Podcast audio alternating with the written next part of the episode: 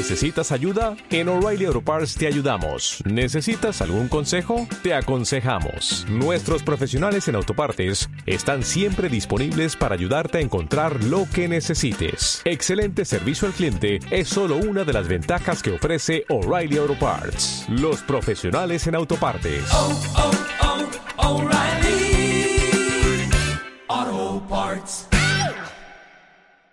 Hola, muy buenos días. ¿Qué pasaría si te dijese que se puede ganar una guerra sin ni siquiera sacrificar uno de tus soldados, ni grandes movimientos de tropas, ni leches en vinagre? ¿Qué? ¿Lo crees posible? Hombre, pues claro, yo que sé, con hacks o asesinar al líder de un país que te está tocando las narices. Bueno, eso sí, también se puede hacer, pero no me fastidies el vídeo que te mato. Hoy os voy a hablar de uno de los métodos de diplomacia más efectivos que hay. ¿Te suena esto? Tomate, ¿para qué se saca la pistola? La pistola no se saca que saca para un parguela. Pues lo vamos a llevar al máximo exponente, es decir, a ver qué pasa cuando un país usa estos métodos contra otra nación. ¿Funciona eso de a ver quién la tiene más grande? Bienvenidos a la conocida como diplomacia del cañonero. Ten cuidado que Estados Unidos a puntico estuvo de invadir Chile con esto, ¿eh? O sea que acomódate que te lo cuento.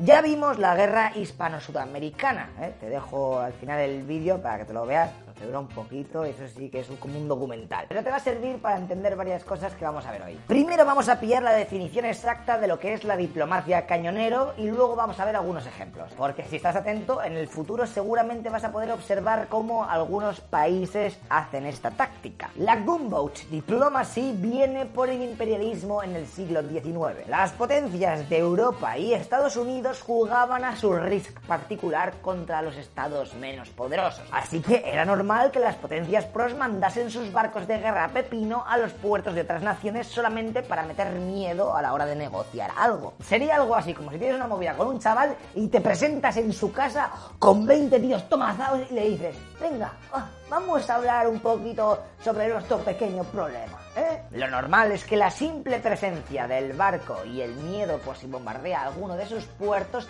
sirva para que simplemente tú te bajes los pantalones y firmes cualquier cosa que te diga el otro país. Así que muy raramente es necesario gastar pólvora. O sea, un momento, ¿me estás diciendo que los países usan métodos de la mafia? ¡Puah! Si yo te contara, y lo que no sabemos, my friend. Y ahora os voy a contar varios casos reales en donde se ha usado esta diplomacia. Así aprendemos curiosidades de las formas extremas de negociación. Esto te puede venir al pelo en una partida del Risk, Colonos o mismamente el Age of Empires. Os voy a explicar el caso Baltimore. Chile tuvo una guerra civil en 1891. Partidarios del Congreso Nacional versus los que apoyaban al presidente de la República, Balmaceda. Tampoco creáis que aquella guerra duró mucho, ¿sabes? Desde enero hasta agosto. Pero lo importante es que tras la victoria de Chile en el conflicto de la Guerra del Pacífico, que ya os conté en vídeos atrás, Estados Unidos veía con malos ojos que aquella nación se estuviese haciendo la influyente de la zona y encima no era muy colega de los yankees. Además, los de América del Norte estaban apoyando a Balmaceda en la guerra civil y este estaba perdiendo. Así que Estados Unidos mandó el navío de guerra Baltimore a ayudar por la zona. Su idea era bloquear los puertos para intentar que los barcos de la oposición no pudieran pertrecharse. La verdad es que poco pudo hacer, porque finalmente el presidente Balmaceda, viendo que la guerra estaba perdidísima, mandó a su familia a la embajada de Estados Unidos en Santiago. Vencedores saquearon todas las casas de los perdedores y él se ocultó en la embajada de Argentina. Hasta que el 19 de septiembre a las 8 de la mañana se tumbó en la cama de medio lado y con la mano derecha, la pistola en la cara y headshot, se acaba de suicidar. Entonces nos quedamos con un país que ha terminado una guerra civil y han perdido los que estaban siendo apoyados por Estados Unidos y encima muchos de ellos se han refugiado en su embajada. Uy, uy, uy, esto se pone interesante. El barco estadounidense Pepino que te contaba antes estaba en el puerto de Valparaíso. Acababa de regresar desde Perú en donde había podido dejar unos cuantos partidarios que habían perdido la guerra y su vida corría peligro en Chile. Así que los había cogido, se había dejado en Perú y había vuelto. Bueno, pues con esas el capitán del barco da permiso a los 117 marineros para que bajen a tierra y se distraigan un poco. Estos van a un bar de la zona y tras mucho beber, a las 6 de la tarde se organiza una discusión entre marineros y trabajadores chilenos que aquello acaba hostias, con palos, piedras y de todo. La policía chilena rápidamente llega al lugar de los hechos y detiene a 40 de los marineros estadounidenses y a 10 chilenos. Pero la cosa pinta mal, porque también se han encontrado dos estadounidenses muertos por herida de bala ahí en el suelo. El motivo sobre el inicio de la pelea difiere de a quien le preguntes. Los chilenos dicen que uno de los estadounidenses escupió en el cuadro de un héroe de guerra del Pacífico que estaba colgado en la pared, porque estaban enfadados de no haber podido pisar los burdeles de la ciudad por toda la movida esa de la guerra civil. Y en el otro lado tenemos la versión yankee, que es que un chileno escupió en la cara de uno de los marineros americanos.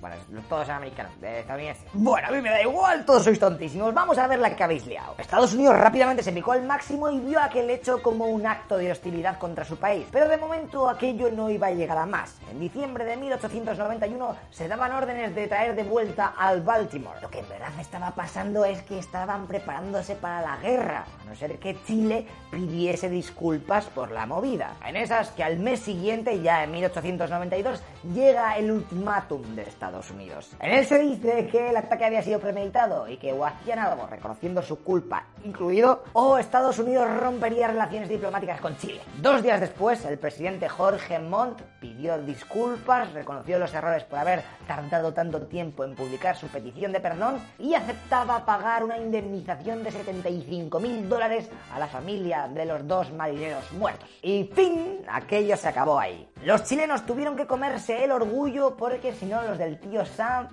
a ver quiénes hacían frente, ¿sabes? Están muy locos. Date cuenta que por una pelea de bar a puntico estuvieron dos países de ir a la guerra. En esta foto de una revista estadounidense se puede ver cómo el tío Sam le enseña la lección al país sudamericano. Como veis, muchas veces la diplomacia de cañoneros sirve para tensar tanto la cuerda que puede romperse por cualquier lado. Pero claro, si no compras los boletos y mandas a tu barco allí a la zona a ver qué pasa, pues nunca te va a tocar la lotería. ¿eh? Y a Estados Unidos le gusta jugar y mucho. Aquí podemos ver otro dibujo que recrea todo lo que estamos viendo. Ahí observamos al presidente estadounidense Roosevelt apuntando con un cañón tropepino a Colombia, en referencia a que no le molestase, ya que en aquel momento estaba comprando la zona del canal de Panamá. Ah, y recuerda que otro ejemplo de este tipo de diplomacia es el de la guerra más rápida del mundo que también vimos, ¿eh? donde Inglaterra bombardeó Zanzíbar. O también lo que hizo España en la guerra hispano-sudamericana, o lo de las guerras del opio. Buah, tienes vídeos en nuestro canal a saco ¿eh? para que te hagas una idea de lo que estamos diciendo. Sí que es verdad que en estos casos la cosa se fue un poco de madre y no solamente se quedaron ahí enseñando los barcos, mira qué bonitos, ¿eh? tenéis miedo, no, no, sino que hay hostias. A día de hoy esta táctica ha ido evolucionando. ¿eh? También se dan casos de que un país lleva un portaaviones a cierta zona o hace volar cazas cerca del espacio aéreo de alguna nación en la que tiene intereses, pero lo que más se suele llevar es hacer maniobras combinadas cerca de algún lugar, mandando sus juguetes más bonitos, modernos, como el AWACS, ahí con su sombrerito por si llueve. Muy mono, aunque ya está viejuno. Solamente se construyeron 68 y cada uno costaba 270 millones de pavos. Otro tipo de intimidación o táctica, mejor dicho, es la llamada flota de disuasión, que mayormente consiste en tener gran parte de tu armada en los puertos. Segura, ¿eh? Ahí a buen recaudo, que no le pase nada. Pero entonces, ¿qué leches van a conseguir haciendo nada? Pues que el enemigo se ponga nervioso, porque atacarle en territorio seguro ahí en el puerto con baterías de lado es un suicidio. Y como no puedes hundirle ningún barco desprevenido, porque los tiene ahí todos juntos campeando, pues vaya rollo. Esto se hacía mucho en el siglo XVIII. Y de hecho, en este canal hemos podido ver varios ejemplos. Uno de ellos mismamente en la batalla de Tarento en la Segunda Guerra Mundial, donde los italianos estaban ahí todo el rato en base con sus barcos más bestias aparcaos, mientras que los ingleses tenían todo el miedo de que algún día saliesen de ahí y pudiesen bloquear Malta. Pero claro, la tecnología fue avanzando y con la llegada de los aviones, como bien vimos